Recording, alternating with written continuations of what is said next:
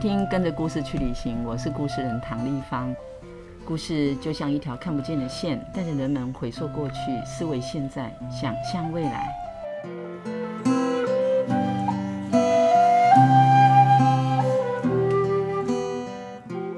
跟着故事去旅行这个 podcast 节目制作呢，是为了云林故事人协会进驻了一百零二岁的云林故事馆。这十五年来，我们出版了一百多本的素人绘本，这些鲜为人知的精彩故事，包括在地文化、产业、生态以及自己的生命历程。我们希望透过一本本的绘本，带你展开一趟趟的旅程，走入不同的场域，认识不同的朋友，听见不一样的声音。还有关于我们的故事，云林故事人相信说故事就像在送礼，只要跟着故事出发，就会遇见许多不一样的故事哦。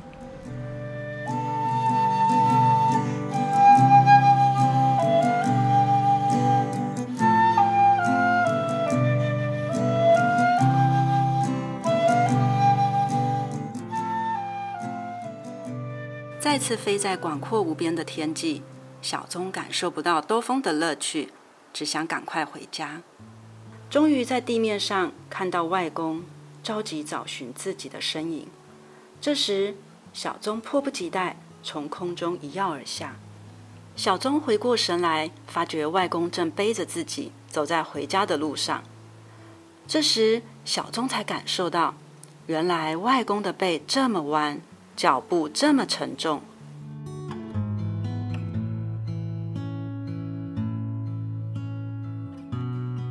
刚刚听了马蚁老师读了那一段《再见土豆鸟》这一本书里面最喜欢的一个章节。其实我们在呃 podcast 里面聊这一本书《再见土豆鸟》，呃，对听众来说它是陌生的，搞不好很多人也不知道什么是土豆鸟。你的故事叙事的时候是有这种虚实，然后又让听的人他就会觉得他好像来了一段很神奇的旅程。马蚁老师的本名呢？啊，叫郑慧茹。嗯，大家好，我是慧茹。那小朋友都叫我蚂蚁，蚂蚁老师。啊，蚂蚁呢？啊，在书上印出来的是不是写中文蚂蚁，它是写 A N T？哎，为什么要用 ant 蚂蚁？嗯，因为其实我本身就是很喜欢吃甜食，尤其对那个面包上面有很多漂亮的。甜甜的那些东西就是没有抵抗力，每次经过面包店就会一直看着它，所以在就是教小朋友的时候，我就给自己取了一个蚂蚁这样子的一个自然名，这样子其实小朋友也会比较跟自己拉近关系，那他们也会觉得哦，那我也是，我就是小蚂蚁，老师是大蚂蚁。原来如此，对，好，蚂蚁老师他自己从事这个所谓的美术教学，应该好一段日子了。嗯，蛮长一段时间了。是因为你自己很喜欢画画，希望把这个画画的乐趣带给更多的孩子。对，没错，乐此不疲，一直到现在。对啊，嗯，我知道那个蚂蚁老师在写故事，呃，自己插画，呃，第一本书并不是这一本，有印象吗？在云林故事馆啊，我们做这个绘本的创作是。那个阿宙凶不凶？那个对哦，那阿宙凶不凶？其实也是就是我的生活经验。嗯，其实说真的，我的阿宙很凶，真的哈。我觉得那个故事超酷的。你你阿祖就有做那个黑豆吗？哎，对，小时候他就是会请我们帮他，就是谁被他脏掉，就是经过他的那个。小房间，然后他就看到我们，就会叫我们挥手过来，然后就给我们，不是，他会给我们钱，他叫我们去帮他买米酒头，哦，然后米酒头他要买回来要，我们以为他要喝，后来才发现他是要泡黑豆酒，哦，是哈，他会把黑豆先用那个大锅子炒一炒，就是炒可以做花生糖的那个大锅子，把它炒一炒之后晾凉了。凉了之后再去做后置，然后他在晒那个晾黑豆的时候，我们都会去偷吃，因为小时候没有很多零嘴，所以家里只要就是农产品有一些就是晒的啦，或者是炒的啦，我们就会去偷吃。嗯嗯，感觉马英老师特别喜欢去探讨你的生活经验里面跟老人家的经验，那这一本《再见土豆鸟》也是选择跟阿公之间的关系。没错，呃，小时候可能就是我是家里第一个出生，就是我们同辈第一个出生的孩子，所以不管在家里或者是在外婆家，其实就是蛮被重视的。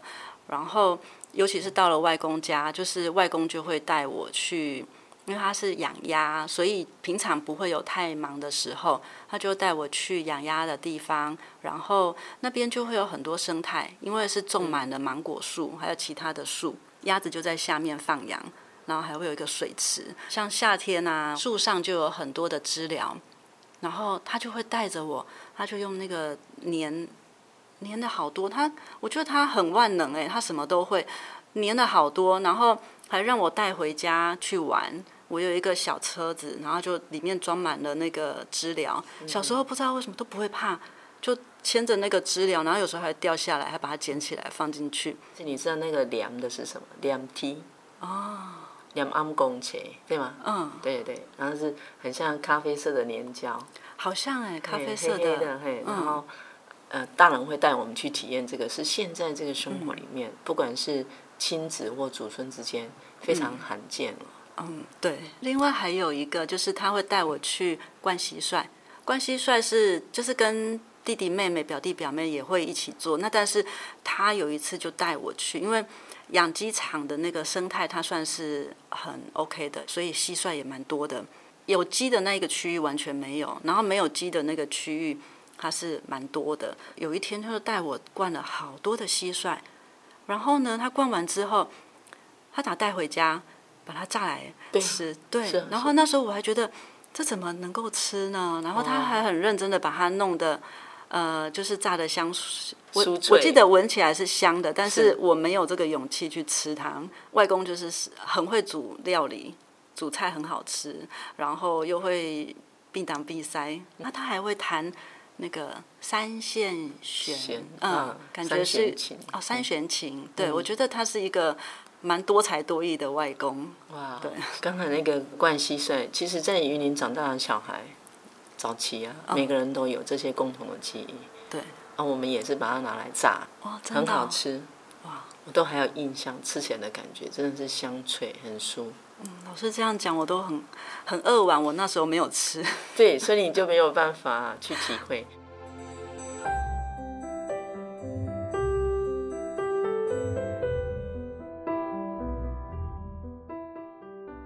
在故事呃做这个创作跟铺陈的时候，你会怎么样会让这个故事更引人入胜？是它的结局，还是它的？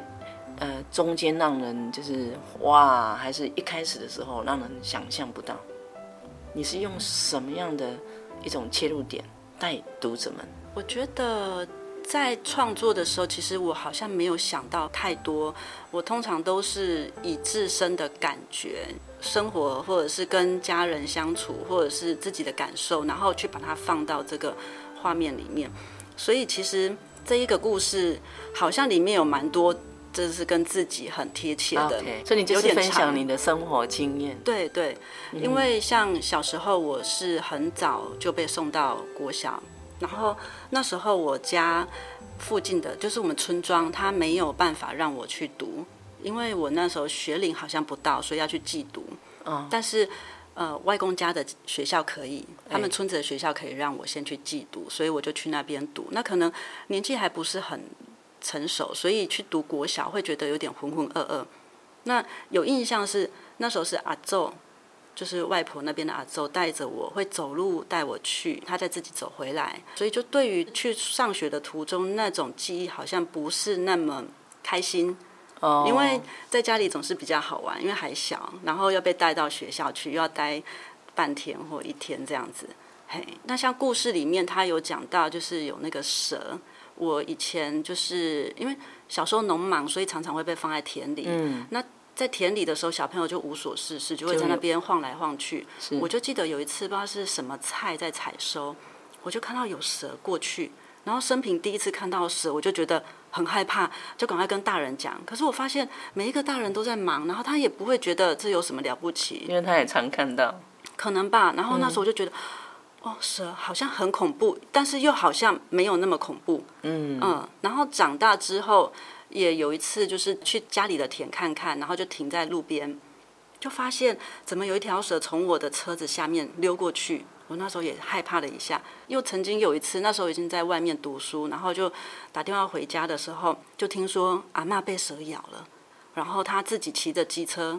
回到家里，然后就是赶快就是送到医院去打血清，嗯哼，就是更加深了。我觉得那个在田里遇到蛇的几率很大，而且蛇是有危险的。对，所以也可能是因为这样，所以我在你在铺陈你的故事的时候，那个画面还满版，而且是跨页。对，就是、嗯、呃。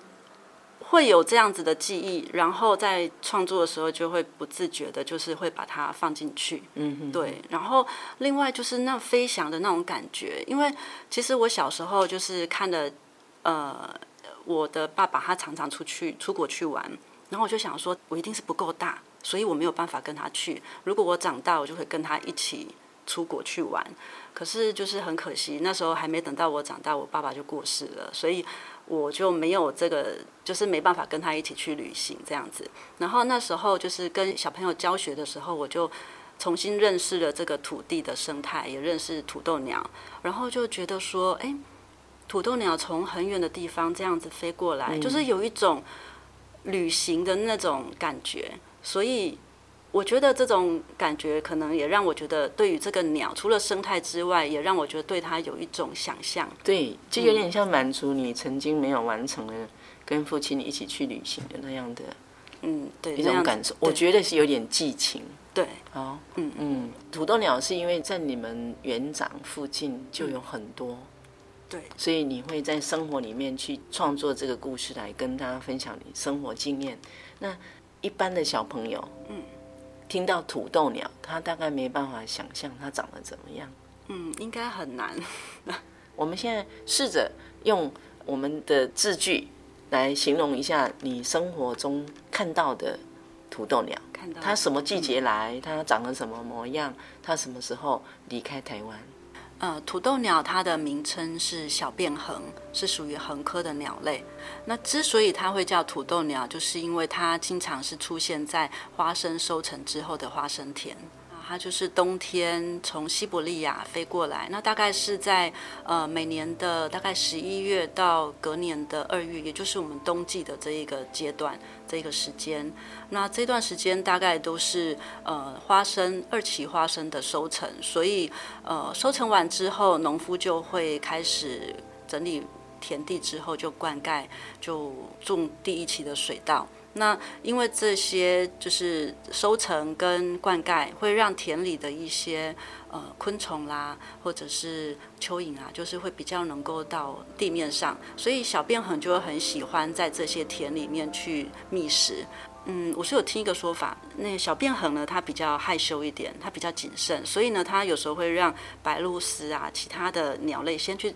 试试看，嗯，确定安全了，他们先去吃，安全了，小便痕才会从上面飞下来再去吃。哦、是，对。那他们觅食的时候其实很可爱，他们会边走，然后脚呢会震动，会踩地，踩踩踩踩踩。它有一点去惊扰那个昆虫，然后有一点就是那去感受那个昆虫它的那个动向，它就可以直接知道说，哎，它在哪里，就会去吃它，就会一嘴一个精准这样子。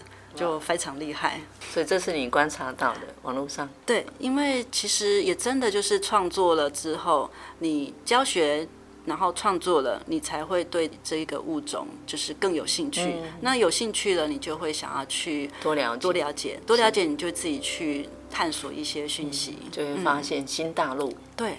嗯，我在跟小朋友做教学的时候，我会跟他们说，就是冬天很冷嘛。嗯。我们如果出去看鸟的时候，赏鸟的时候，其实也是蛮冷的。其实他们就是从北方来，那所以他们会戴着帽子，然后围着围巾，然后穿着大衣，嗯。所以这些地方都是比较黑的那种。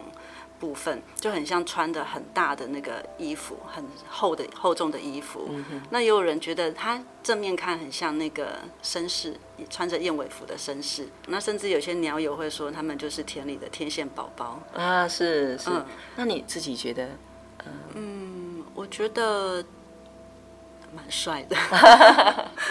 对，他最帅的是因为他有类似像庞克头的发型。嗯嗯，他还有一个非常特别的外号，叫产娘啊。嗯，对。好，产娘就是猫。猫啊，田里面的猫叫产娘，像猫咪咪叫这样子。哦，太有趣了。嗯，对，因为它的声音其实蛮细的。哦，不像麻雀或其他的鸟，有时候是很很扎实的那种声音，它有点咪咪咪那种感觉。嗯，就是还蛮特别的。它让我觉得它不是那种瘦弱的感觉，就是你会觉得在寒风中，即使风吹得很强烈，它一样就是站在那个。田间，尤其是水田，当你在那个水田里面看到它，你就觉得明明是那么冷的天气，它就是屹立不摇的站在那边。然后那个风整个吹，吹到连旁边的那个秧苗都已经歪掉了，可是它还是在那边慢慢的走着，就是有一种很稳定人心的感觉。嗯、啊，就很很自在的。对，好，嗯，好。所以其实他们很爱吃的是虫。对，他们是吃虫，不是土吃土豆 所以这个土豆鸟的名字还，也许很多人会以为它是，嗯，不过是在花生采收的时节来到这里。嗯、所以这个土豆鸟到底是谁给它取的名字？嗯，据说是农民，是吗？啊，是我们云林的人才这样叫它吗？我也不知道啊，因为其实我小时候没有看过土豆鸟哦。嗯，因为可能是我们小时候的教育，其实对生态、对在地的文化。这些产业并没有那么重视，所以我觉得现在小朋友很幸福。他们的学习不只是看到外面的世界，也会看到自己居住的生活的一个环境。嗯嗯嗯，真的教学相长，真的就是教了小朋友，我才知道说原来有这样子的一个鸟类在我们台湾度冬。然后真的注意了之后，有时候你开车经过田野，你就会不自觉的就会稍微注意一下，去扫描一下，对，会去注意。哎，那里有一只土豆鸟，哎，这里看到了两只，就会觉得很兴奋，然后甚至还会跟朋友说，哎，我看到土豆鸟这样子。是哈，嗯，哎，如果听到这个 podcast 的朋友，他也很想要一睹风采，那什么季节来？大概在什么时光？比如说。一天早上、中午、下午，什么时候比较容易看得到土豆鸟呢？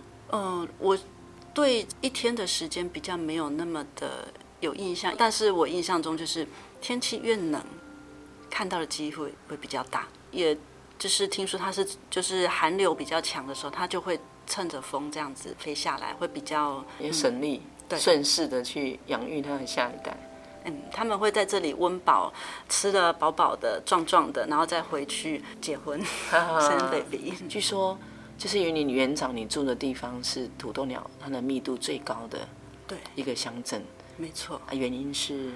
原因是，嗯，据说是在几年前，好几年前，就是有人开始，就是嗯，会推动比较友善的农农业这样子的一个。转变，所以慢慢的，呃，化肥啊、农药啊使用的比较少，那可能这样子的一个环境，它就比较适合土豆鸟的一个生活。嗯嗯，所以他们自己会知道是比较安全的，别的鸟吃了它没怎样，我再下来吃。好，然后这里这么多的虫，表示土地是安全的。嗯，还是相当聪明。他们来自西伯利亚，飞了好久哈，才到台湾这块土地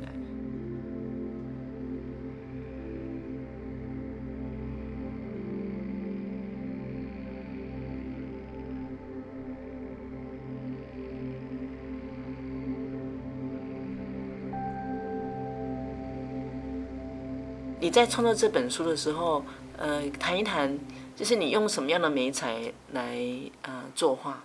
嗯，我这一本的话是用水彩，嗯嗯，因为我觉得水彩它是可以让整个画面都有一种氛围的感觉。嗯嗯，说到这个，真的，我觉得你的书就有一种让人家看了赏心悦目，而且会有一种意境。会带我们进去到故事的现场。其实我小的时候就是也都需要去田里帮忙。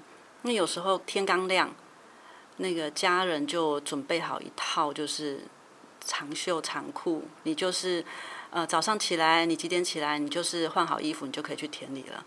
大家都在忙了，那、啊，我因为是小朋友，所以可以比较晚去。那去到那边就大概天也亮了，就开始帮忙农务，然后就会觉得，就是早晨的那种光线，有一种微微的昏暗，然后呢又有一点点亮，然后做着做天还没有很亮的时候，对，还没有很亮的时候，嗯、然后就慢慢的天就越来越。光亮，嗯哼，就甚至有时候你会看到有太阳这样慢慢的起来那种景象，然后如果说到了下午傍晚的时候，有时候也是工作到就是还没有结束，还不能回家，你就看着太阳快要落下，然后那个天越来越昏暗了，你就会心情有一种惆怅，有一种紧张，然后又会觉得心中有点不甘，为什么不能回家休息这样子？但是。家人也都还在忙，嗯，就是会有一种对于整个空间光线的那种很深刻的感觉，嗯，对，所以我觉得后来发现我的这个故事呢，好像前面就是有刚起床天亮的感觉，到了后面，我后来发现好像有一种夕阳的感觉，嗯，这是我之后就是在看的时候，然后中间有一种好像就是太阳很大，就是整个是蓝天白云那种感觉。我觉得可能是，呃，记忆中有对呃光线、对自然的这样子的一些想象，所以在创作的时候，我就选择了水彩这种比较能够去让晕染光线或者是整个空间感的那种感受，蛮有趣的。就是就是光在创作图里面本来就扮演一个非常重要的角色，不过你自己后来才察觉，是从天还没有亮一直到。可能傍晚这样子，哦、对、啊，很有意思。那有没有一张画面是你很喜欢的？哦，有一张就是他们飞到天空俯瞰地面农田的那一张。我觉得我在创作那一张的时候，我就是呃，虽然是一个挑战，但是我觉得我很开心，因为我一直希望能够从上往下看。所以你去想象用俯角的方式看，其实也不只是想象，因为这个有一点难度，所以我需要参考一些。空拍空拍的对一些照片，啊、那不过另外一本那个土豆糖的话，嗯，有一面，哎，这样想起来，我好像蛮喜欢这样子的画面。是啊，有一个画面是也是有点稍微俯视去看我们村子，就是从我家，然后有附近的那个街道房房舍，就是北风冷的那一页、嗯。对，那一个是想象的。啊，嗯嗯嗯，对，真的还蛮有看头的。就是你可以想象有一个小男孩，就是他就站在土豆鸟的背上一起飞，然后想看着啊脚下那些小小的房子，一格一格的农田。而且因为我记得这一张，呃，因为你的文字蛮多的，这张图我们当时要把这个文字铺上去，还费了一点力气，那就是。必须要把下面你那些非常美丽的、饱满的这些颜色还要淡化一点，所以那个文字才容易被读。那你自己对这本书被出版，从你创作到它出版，然后你书拿在手上看，那个当下的感受是什么？当下的感受其实最直接的其实是。啊，终于结束了。可是事后再翻的时候，会有一种嗯，对，真的会有成就感，就是会觉得说自己花了很长时间，又有这么多老师，然后朋友的帮忙，终于把这一本创作把它完成，就是会觉得很开心。嗯嗯。因为刚开始呢，人们在创作的时候都很习惯，就是把图画了很满，文字也写了很多哈。可是我觉得你这一本这张土豆鸟是非常有节奏，然后它还能呼吸，就是中间有远中近啊，甚至还有漫画风格的去叙说，是很蛮有趣的。因为你除了《再见土豆鸟》这本书以外，还有。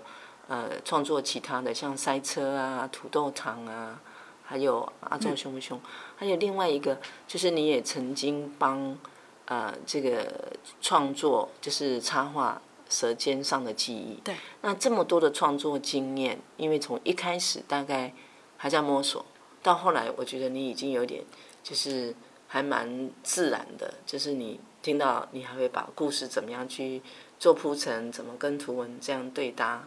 嗯、呃，这个过程中，你有受到什么样的启发或影响？对你来说，特别是创作本身。嗯，我本身画的风格可能就是比较跟个性可能比较有关，就是会比较呃稍微比较平面一点。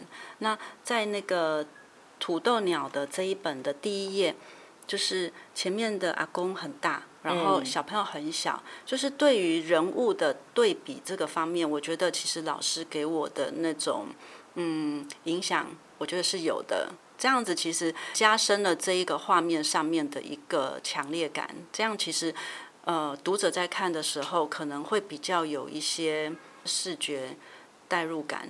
我觉得这一方面其实对我也是有影响的，因为其实对比或者是渐变这些，就是基本的美的原理原则这些，我们以前都有学过。可是真的你要把它用进去，嗯，其实还是需要有时候会有需要一些实际的操作。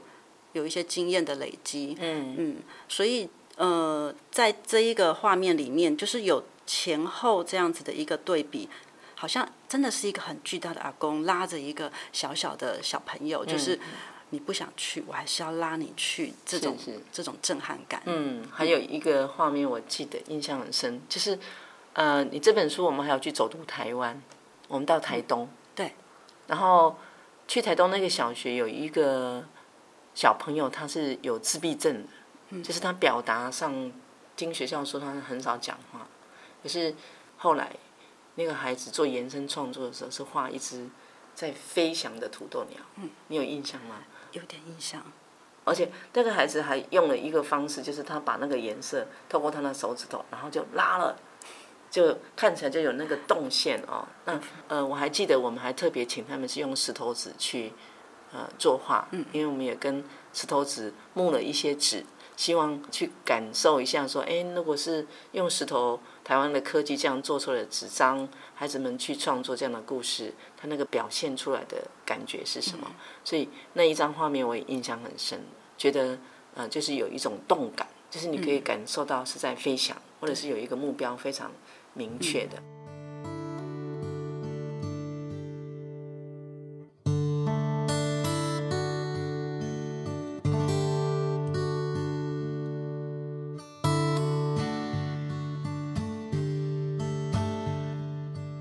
觉得你在那个过去这些年在云林创作的这些书，每一本它的风格都不大一样，是有特地的想要去挑战一下你自己的多元性，应用媒材或者是构图还是故事，可不可以也聊一下？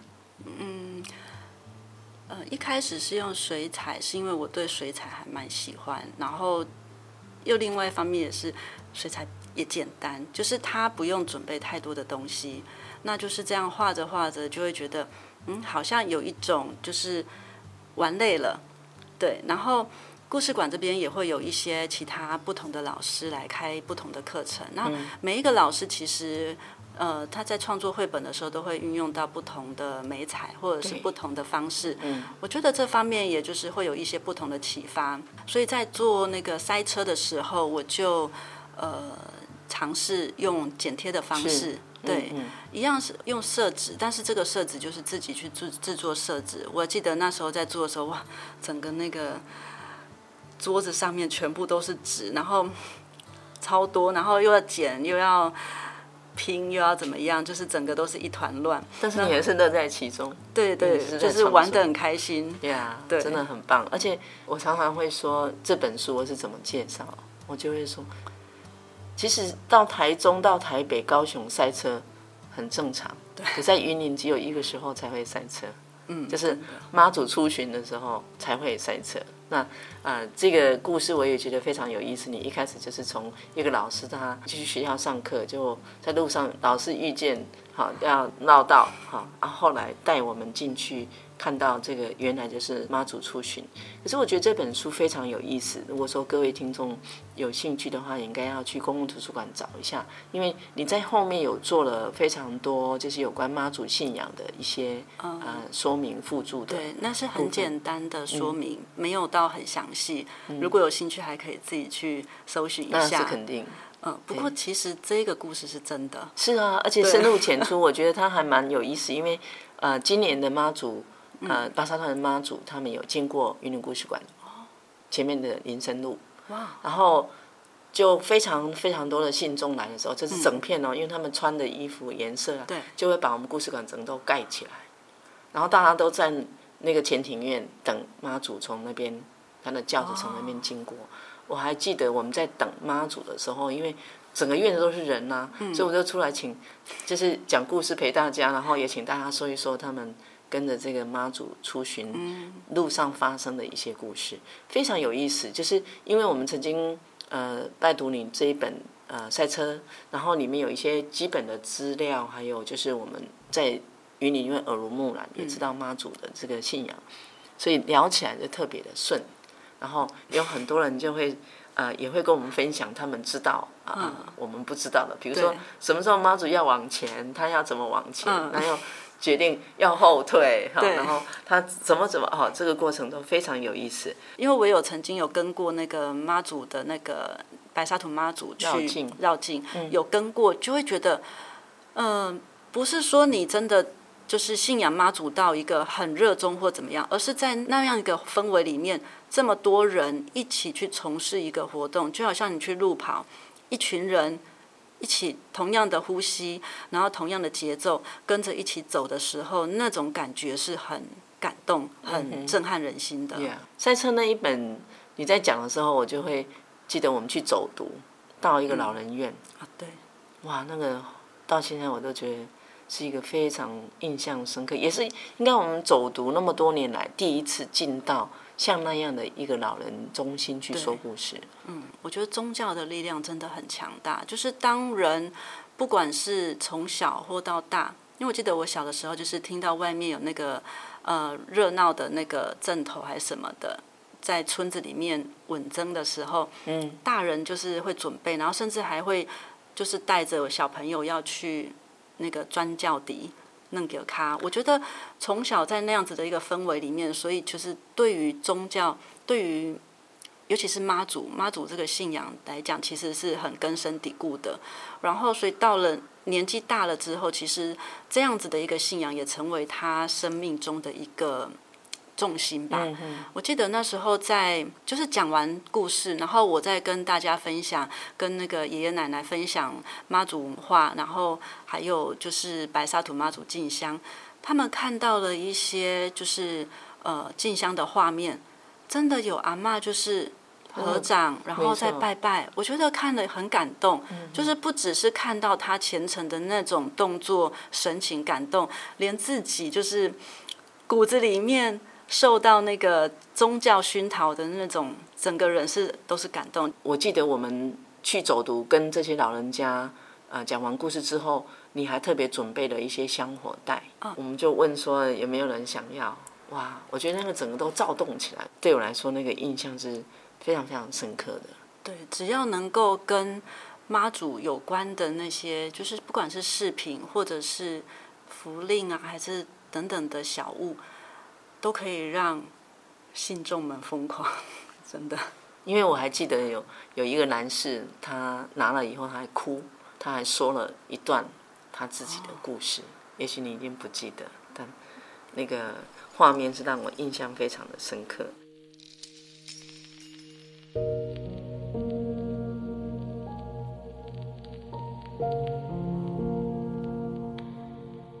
说一说，谈一谈，就是。呃，你创作的这些的故事，对你来说产生了什么样的影响？就是创作这些故事，在当下其实是对自己当时候的一种呃感受，或者是呃过往的情感的一种回顾，或者把它记录下来。然后过了这几年这样之后再回来看，我觉得其实有一种在提醒自己，就是。不要忘了曾经就是有过这样子的感动，或有过这样的经验。因为其实我觉得人在生活当中，因为嗯世俗吧、现实吧，就是你需要工作，你需要面对很多就是比较实际面的东西。可是往往会忘记说你原本一开始的哪些感动，又或者小时候曾经的记忆对你的影响。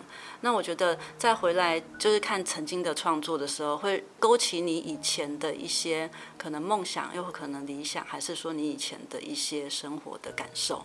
嗯，嗯，其实都会有。是勾起的是这样，可是他真的对你的影响，我想要问你：从一个喜欢画画的人，成为一个作者。嗯，这个身份的改变，我相信应该会不一样。比如说，有的人一辈子都连一本书也出不了，可是你现在写了四五本，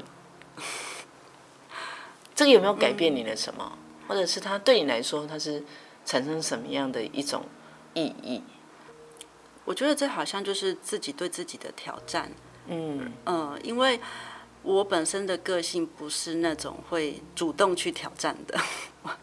我可能会就是比较安逸一点，就是觉得哎，早上听着那个鸟叫，然后起床就觉得很开心，然后晚上下下课之后看着天上的星星，我就会觉得哎，就是这样一天就觉得很幸福了。然后不要有太多的烦恼。那但是我觉得创作绘本的话，就是那个过程当中，它真的就是会挤出你一些你。一定要去思考，或者是一定要去想的东西内容，你逼着自己一定要去进步，你逼着自己一定要去，嗯，做这些创作的时候，你才会发现到说，哎，其实你好像不是只有这样子而已，其实你是有能力可以去做到更多的事。也意思是说，其实创作这个过程让你发现自己的潜能。嗯，对，也是我们在做这个 故事运动里面有一个很。基本的，那个对我来说是很简单的初衷，嗯、就是我觉得每一个说故事的人，如果都知道故事是怎么创作出来的，它是怎么形成的，他一定会把故事讲得更好。对，我觉得在这个过程当中，你就会对，甚至会对故事的那种，你会觉得它是神圣的，对，它是呃，因为我觉得这是需要一种信念。我觉得就像老师你做的事情，嗯、就是。我其实很佩服，就是一直做同一件事情，又或者一直从一而终的，就是持续的做一件事情的人。因为一件事情你要重复一直做，或甚至是你要让自己有一个信念一直走下去，我觉得这个真的很难。说简单也简单，因为其实做同一件事，可是说难其实很难，因为你要让自己。随时都要有动力，随时都要有这种持续力。对，持续力是，嗯，动力是一开始就有，但你如何持续这个动能？嗯，因为我相信所有的能量啊，一旦被创造，它不会消失，也不会被破坏，它只会改变形式。所以它改变的形式，就是如果像故事，我们可以用说的，可以用写的，嗯，它可以变成动画，它可以变成戏剧，它可以变声音。对，哦，就是各种不同的方式，可以让这个同样的故事的量能被分享出去。其实我们就是在分享幸福。嗯，真的要非常谢谢蚂蚁老师，就是创作这么许多的好作品，把你在生活中所体会到的，你想要呃营造的这个幸福、简单，嗯啊，还有就是你的生活的样貌，然后就。透过你的创作，就可以跟很多人分享。那一旦被记录下来了，我们就可以不断的让大家看见，在这里生活的雨林人，嗯，是这个样子。对。那我觉得这个就是一个，呃，铁证如山。我们也不用去广告，也不用做太多的说明，人们真的就可以感受得到。那像听众朋友的这个呃群里面，我们一直也很希望说，在未来，呃，你也会。打算来写一个自己的故事，嗯、呃，我稍稍有问了一下，呃，蚂蚁老师说，那最近有没有想要再继续创作？我们假设说，在你们那个园长不远的隔壁四湖缺一个故事。四湖？